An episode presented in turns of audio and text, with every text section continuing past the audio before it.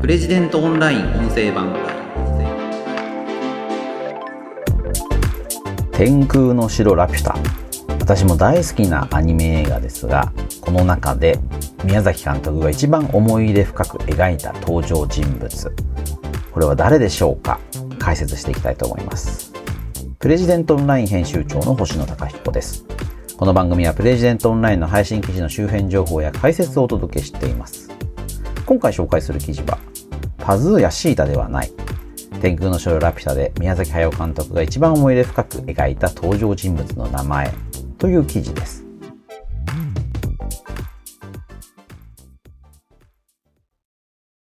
こちらの記事はスタジオジブリ代表取締役プロデューサーの鈴木敏夫さんが責任編集を務めている集英写真賞スタジオジブリ物語。こちらの一部を記事にしているものになります。まあ、本が出ているのでね、本をご覧いただくと良いかと思うんですが、まあ、書籍の一部を抜粋して当方で記事にしています。天空の城ラピュタ。まあ、見たことがないという人の方が少ないかもしれませんね。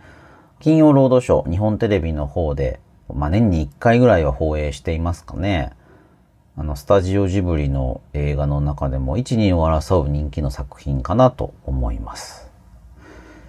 で、これがですね、まあ、結構いろんな謎があって、あの、謎というか知られていないことですかね。それがこの本の中でほぼ初めて明かされていると、まあ、非常に貴重な本でとっても、あの、ジブリ映画のファンである私にとっては面白い本だったんですけども、たまあこれも有名な話みたいなんですけどね、一部では。あの、例えば、天空の城ラピュタというのは、もともとは少年パズー飛行石の謎というタイトルだったそうなんですよね。これが宮崎監督の企画書にあって、もう、あの、結構話が出来上がっているんですよね。少年パズー飛行石の謎。1984年12月に宮崎さんが提出した企画書には、サブタイトルとして、あるいは空中城の虜、あるいは空飛ぶ宝島、あるいは飛行帝国。で、煙突の上でトランペットを吹く少年の姿を描いたイメージボードも添えられていたと。だもうあの、全部宮崎監督の頭の中に、あの、ラピュタの美術とか設定とかっていうのがもうあったってことなんですよね。それがもう驚きですよね。飛行石とか空中城とか空飛ぶ宝島、そしてパズーという、まあ、主人公の名前なんかは、もう宮崎さんがもう考えていて、まあ、それがそのまま映画になってると言ってもいいんだと思うんです。いや、すごいですよね。えっ、ー、と、ちょっと長いですけどね、あの企画意図っていうのがあるので読み上げさせてください。風の谷のナウシカが高年齢層を対象とした作品なら、パズーは小学生を対象の中心とした映画である。風の谷のナウシカが清烈で鮮烈な作品を目指したとすれば、パズーは愉快な血湧き肉踊る古典的な活劇を目指している。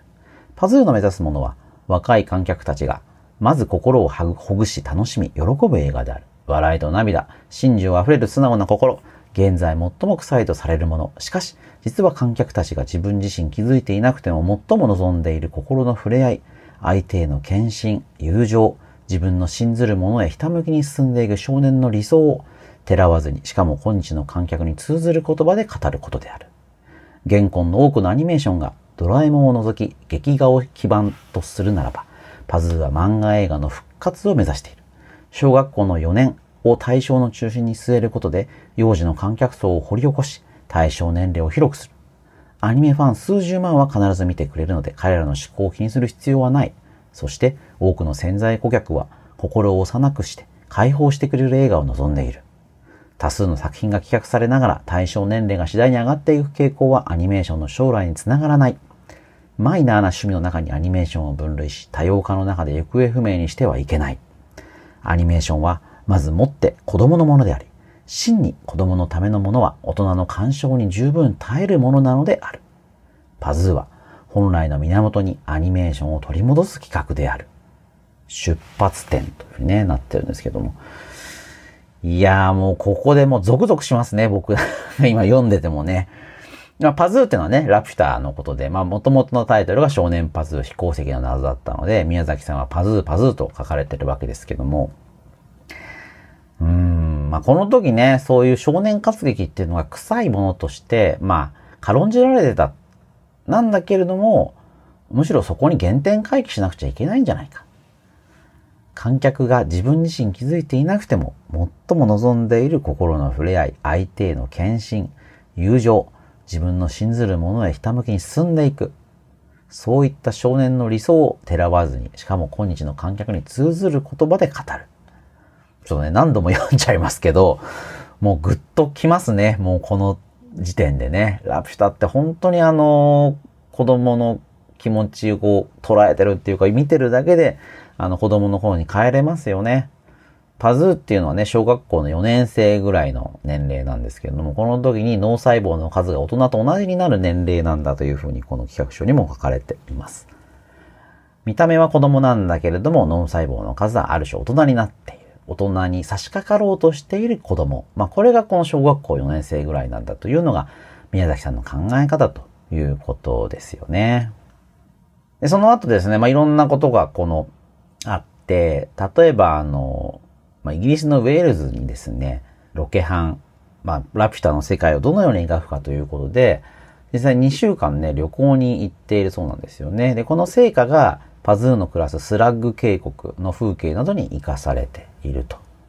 ま、だこのウェールズに行くと、ラピュタのみたいな場所っていうのがあるっていうことですよね。そうなんだと。うん。まあこういうのもね、よく知られてることですけれども、あの、こうやって一冊にまとまっていて、しかもそれが物語帳で読めるっていうのはね、なかなか珍しいんじゃないかなというふうに思いましたね。でですね、例えば、もともとラピュタというのは、ムスカという悪役がいます。でこれがですね、もっとこう、まあ、大活躍するというか、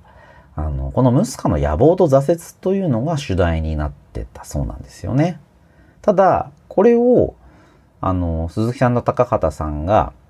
えっ、ー、と、まあ、ちょっと物語のバランスを変えてるというふうに指摘して、で、宮崎監督が脚本を再度改めるということもあったそうでした。もともとはだからパズー対ムスカ、あの、少年と大人の戦いというような話になってたそうなんですけども、それがね、もっとまバランスが取れるような形になっていると。で、あとはその物語のラストシーンでは、パズーが制作中だった羽ばたき飛行機、まあ、これを登場させるアイデアとかもあったんだけれども、まあ、作画が難しくなるので、これはやめた。で代わりに大活躍したのがフラップター。まあ、昆虫型の羽ばたき飛行機。まあ、これもね、あのー、ラピュタで見たときに、おーって思う、こ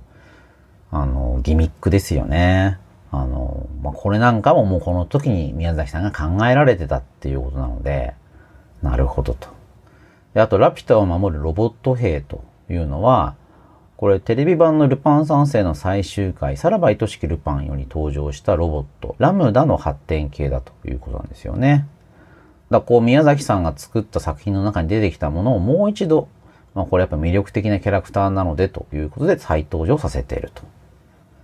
そういうの、だからもうほんと宮崎さんのいろんなアイデアがこう詰まった映画がこのラピュタだっていうことですよね。そして、ラピュタで最も思い入れ深く描いた人物というのは女海賊ドーラであろうと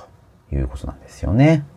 1985年12月号のアニメージュ。ここにですね、こんな記事が載っている。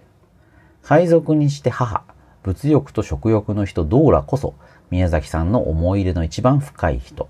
何しろ宮崎さんのお母さんがモデルなのだから。子供の頃は兄弟男ばかり4人揃ってもお袋には太刀打ちできなかったそうです。想像力がかき立てられると音響監督のをうならせ、金田さんに描いてみたいと言わせた魅力あるばあさんですとしてるんですよね。で、あの、宮崎史郎さん、宮崎さんの弟さんが、お兄さん宮崎駿のことに触れた映画天空の城ラピュタガイドブックという本にも、あの、71歳で他界された宮崎さんの母親は、ラピュタに登場する女海賊ドーラを連想してくれるといいと。病気がちだったので、あの肉体的活発さはなかったし、もう少し美人だったと信じたいが、精神的迫力は、まさにドーラに通ずるものがあったと。宮崎さんの弟がそう書かれているということなんですよね。このドーラのモデルがね、宮崎駿監督の母親だというのは、まあ有名な話なそうなんですけども、まあ男4人兄弟という宮崎兄弟を、まあ、なんちゅうんですかね、従えてたというか、全く引けを取らない。むしろ、あの、それを付き従えてたのがこのお母様ということなので、ドーラのキャラ造形にそっくりですよね。子供たちをこう、従えてね。まあ、とっても魅力的な、まあ、ばあさんですけども。で、このドーラも大活躍しますし、まあ、こういう展開というのも、当初の設定にはなかったものということですから、スタジオジブリのチームでですね、脚本をブラッシュアップしていく中で、今のラピュタの物語がどんどんうまくできていったというふうに思うと、まあそんなんかもね、僕もやっぱグッときちゃうんですよね。いいですよね。本当にあのね、2時間足らずの映画だと思いますけれども、そういう物語が、本当にあの、いろんな深い世界がこう、垣間見えるというか、なんていうんですかね、あの、いろんな人がいろんな考え方で作り込んでいるので、まあ2時間4分ですね、天空の城ラピュタ。まあ、あの、わずか2時間の映画ですけれども、なんかその後ろにこう、すごい長い時間が流れてるような、そういう豊かな世界観が作り込まれてるなという感じがします。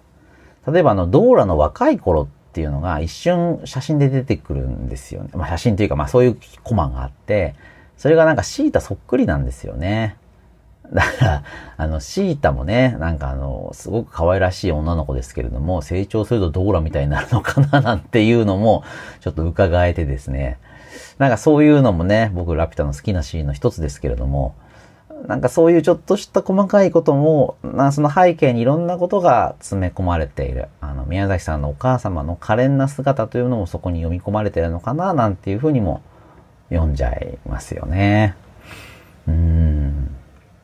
あと最後ね、あのエンディングに主題歌君を乗せてという曲が入ってるんですけれども、これを入れるのは高畑勲さんのアイデアだったそうです。で、この主題歌作業について高畑さんはこういうように語っておられます。この話は一種の宝島としてのラピュタへ行くわけですが、別に宝を持って帰ってめでたしというわけではない。一種の暗い側面もあるこの物語読み終わって、観客がほーっと呆然となっているところに歌がスッと滑り込んできて、何か気持ちを和らげ、しかも歌を聴いている間に、あれこれ頭の中で映画を反芻してくれる。勇気が湧いてくる。そのためにも歌があった方がいいんじゃないかと思ったんです。宝を求めていったんだけれど、宝は手に入らなかった。代わりに何を手に入れたんだろう。そのあたりのことですね。いやー、ほんとね、素敵ですよね。いや、ほんとそうなってるなと思う。君を乗せてっていう歌も、あの、僕なんか小学校の合唱でなんかやらされたような気がするんですけども、本当にいい歌で、まあ、この歌が最後に流れることで、こう、映画全体をやっぱ包み込んでくれるというか、宝は手に入らなかったんだけれども、何か大事なものが手に入ったんじゃないかということですよね。な、まあ、成長譚、ビルドゥングスロマンなんていうふうに物語論の世界でよく言われますけれども、まあ、その典型例でね、まあ、ある種手垢のついた、まあ、よくある話ということであればよくある話なんですけれども、そのよくある話を、あの、本当に丁寧に作っているので、そうやった丁寧に作られた物語というのは、当然、まあ、冒頭の話ですけれども、子供も満足させるし、当然、大人の干渉にも十分耐えるということが、この天空の城ラピュタを見るとよくわかるなという気がしますね。まあ、えっと、この後ね、あの、隣のトトロ、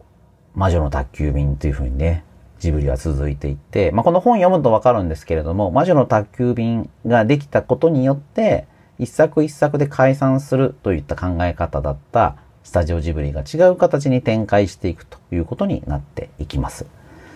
ナウシカ、ラピュタ。その前に、ルパン三世カリオストロの城っていうのもありましたけどもね。そういった作品群から、あの、定期的に作品が出てくる。また、宮崎監督以外の監督も、スタジオジブリというアニメ会社から出てくると。そういう構図、独特の構造になっていくというのが、まあ、このもの、スタジオジブリ物語読むとわかるので、まあ、それもおすすめします。ジブリファンの方は、本当にね、読んでて楽しい本だと思うので、あの、おすすめします。ちょっと私は取り乱してしまったかもしれませんが、あの、天空の城ラピュタ、ちょっとまた見ようかなと思っています。ということで、今回はパズーやシータではない、天空の城ラピュタで宮崎駿監督が一番思い入れ深く描いた登場人物の名前という記事を紹介しました。この番組では皆さんからのお便りを募集しています。今月のメールテーマは、チャット GPT はあなたの仕事にどんな影響があると考えていますか？です。ペンネーム、お住まいの都道府県を添えてこちらのメールアドレスまでお送りください。podcast アットマークプレジデント .co.jp podcast アットマークプレジデント .co.jp です。また、Apple Podcast の概要欄にもお便りフォームのリンクをお知らせしています。こちらからでも結構です。折を見てお便りを番組内でご紹介していきたいと思っております。よろしくお願いいたします。それではまた次回お会いしましょう。プレジデントオンライン編集長の星野貴彦でした。Bye.